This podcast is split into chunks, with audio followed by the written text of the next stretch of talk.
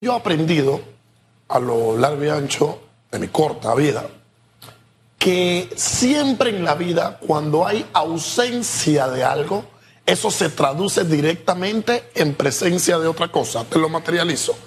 Al tener algunos candidatos, algunas personas que aspiran a gobernar el país en distintos puestos, una ausencia, una carencia de propuestas, por ejemplo, ¿cómo tratan de llenar ese vacío? ¿Cómo tratan de sucumbir a esa carencia que tienen? Pues algunos piensan, algunos creen que atacando a algún candidato, algunos creen que embarrando, enlodando a algún candidato, eh, promocionando y dándole espaldarazo y respaldo a campañas sucias, eh, sin sentido y sin menesteres, pues creen que llenan ese espacio, ese, ese vacío. Y hay un segundo punto en el cual se arropan.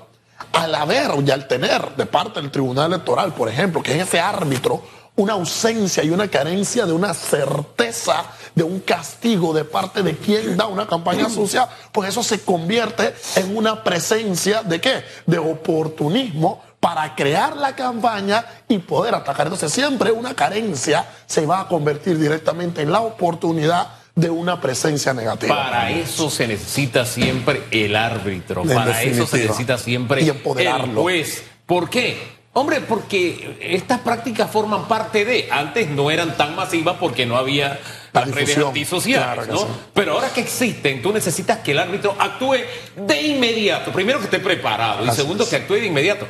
Pero veo que estas campañas siguen y siguen y no hay un pronunciamiento del árbitro. Entonces tiene que ser de oficio. Esto no puede ser que se vaya acumulando tanta miasma que, para no decir otra cosa, han abierto el abanico para repartir. Y aquí no importa familia, aquí no importa hijos, aquí no importa salud, aquí no importa vamos nada. Con todo, vamos con todo. y no hay un pronunciamiento, no hay nada. Entonces uno dice, ¿dónde está el árbitro? Y, y yo creo que de la mano de contar con un árbitro, como señalo yo, kosher, al mismo hay que empoderarlo con las herramientas legales correspondientes. Y ustedes van a ver, mi querido Enrique, mi querida Susana Elizabeth, faltan 73 días para el 5 de mayo domingo, donde sin duda alguna vamos a estar dando una íntegra cobertura a esas elecciones.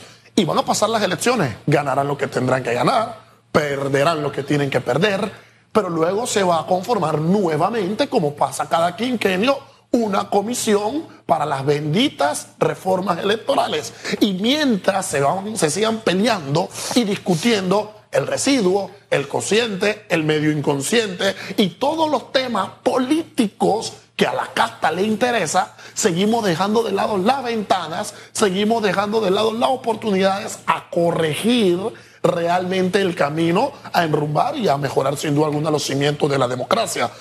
Señores, quienes aspiran a ser representantes, alcaldes, diputados, presidentes, créanme que nosotros luego, y esto se fortalece, luego lo que ocurrió en noviembre del año pasado con el tema de la minería, tenemos un pueblo que sin duda alguna está despierto, un pueblo que quiere escuchar propuestas, un pueblo que no le interesa enlodarse de campañas sucias que afecten o traten de afectar a algún tercero.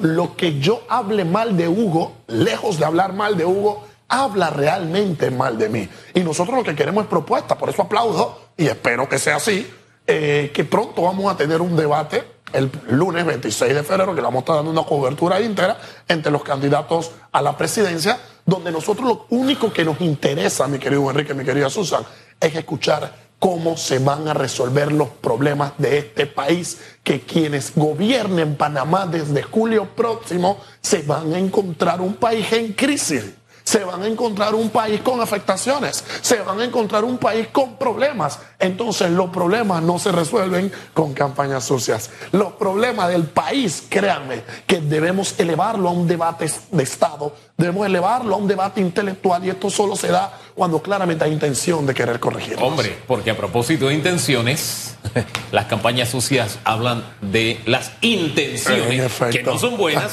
del que está detrás de las campañas sucias. Por eso le digo, el que lo hace es un delincuente. Concuerdo. Pero tiene que haber autoridad. En efecto. Gracias, señor presidente. De pasiones vivimos los seres humanos. Gracias siempre por compartir con ustedes.